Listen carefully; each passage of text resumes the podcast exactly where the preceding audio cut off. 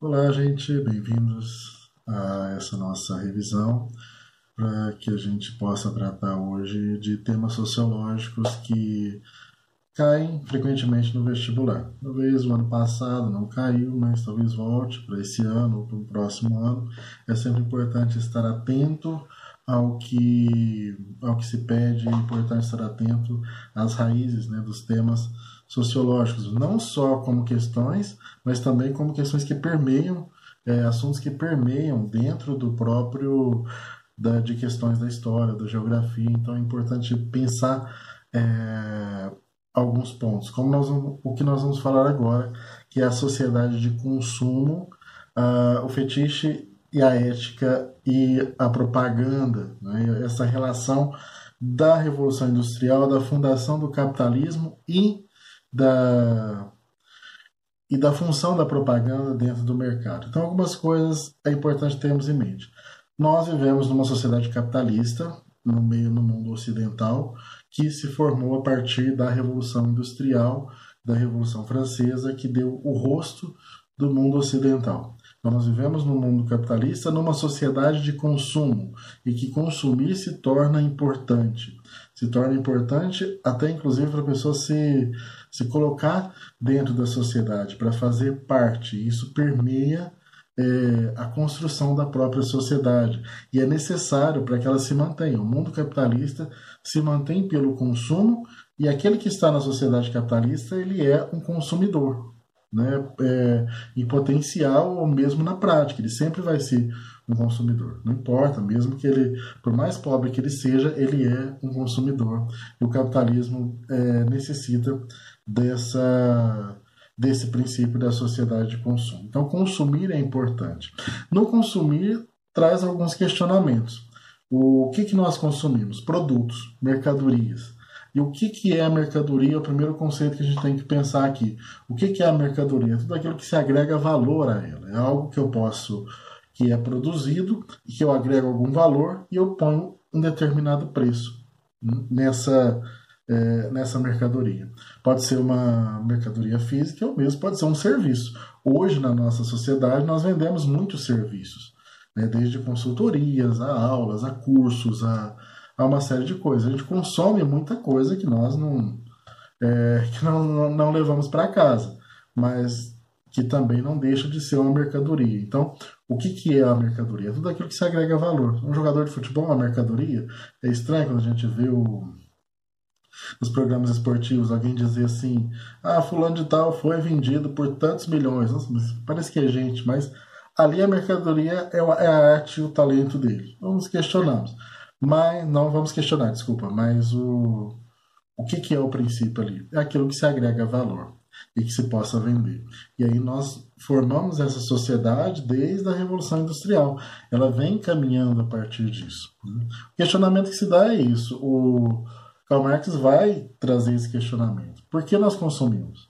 Consumimos pelo valor, pela necessidade ou pelo fetiche? Ele vai dar esse nome de fetiche, né? que é, atribuída a outras conotações, mas também aqui entendemos como no dicionário, um feitiço. Né? O feitiço é aquilo que atrai, o que, que a, a mercadoria tem, aquele objeto tem que me, que me atrai, que me faz querer comprar aquilo. Qual o valor daquilo para que eu possa ter né, na minha vida, ou qual que é a necessidade disso. Né? Então, a ele vai chamar a mercadoria de misteriosa, né? porque ela, ela traz propriedades inerentes que leva a pessoa a comprar.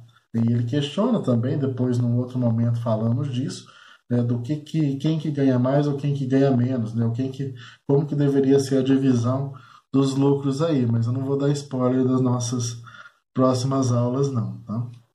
É importante a gente pensar que existe uma ética estabelecida, ética no sentido comportamental do consumo da nossa história.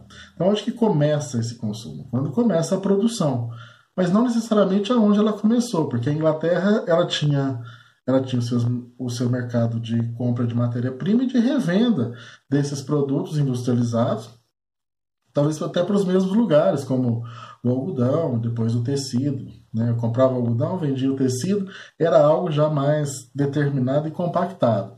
Foi na França, no século XVIII, XIX, que começa a é, surgir os grandes magazines e começa a se dar um glamour para essa compra e venda. Então, na França, nós temos uma, uma nova cara né, da, do consumo, nós temos uma nova ideia do que, que é consumir, né? ou seja, consumir por glamour, consumir por porque faz parte, dali vão surgir os é, os romances, os folhetins, enfim, surge ali até uma cultura em volta disso. Né? É, se firmando mais ainda na necessidade do, da segunda, do, do, segundo momento da Revolução Industrial, quando se estabelece o modelo de é, Fordista. Por quê? Porque diferente do que virá a ser o, o modo de produção toyotista japonês, o, o modelo Fordista trabalha com é, estoque.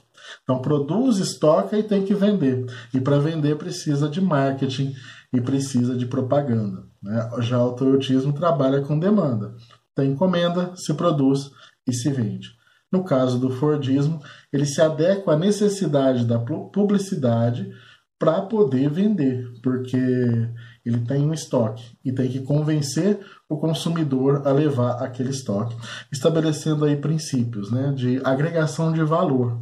Né, o que, que faz a propaganda? Faz a pessoa querer levar determinado produto. E essa propaganda foi evoluindo. Ela vem desde a, desde a lábia do vendedor né, ao longo do tempo, ou dos vendedores de porta em porta. Né, lembra dos vendedores de enciclopédia? Que arte que era vender uma enciclopédia. Hein? E, mas também hoje, nos dias, falamos do, dos influencers, né? Que, que, Para que, que servem os influencers? Para vender produtos, né? Não são mais os vendedores de enciclopédias, mas temos os influencers não batendo a nossa porta, mas antecipando os nossos vídeos, é, os nossos estudos, é, aparecendo a todo momento nas redes sociais, nas mídias, né, dividindo esse dividindo com a televisão por um tempo e agora dominando esse mercado. Então, essa necessidade de vender ela vem de longe.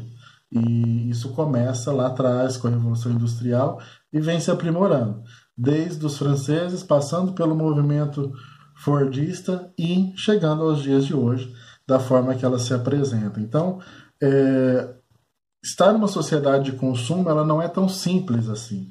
Ela exige uma, uma compreensão é, complexa, né, de uma complexidade maior do que a gente imagina, porque é, é uma junção de fatores e que pode interferir, inclusive, na vida emocional, na, no, na vida afetiva, no trabalho, né, por que, que se trabalha, é, qual que é o valor do meu trabalho. Então, são muitas questões a serem perguntadas e essa a nossa função aqui.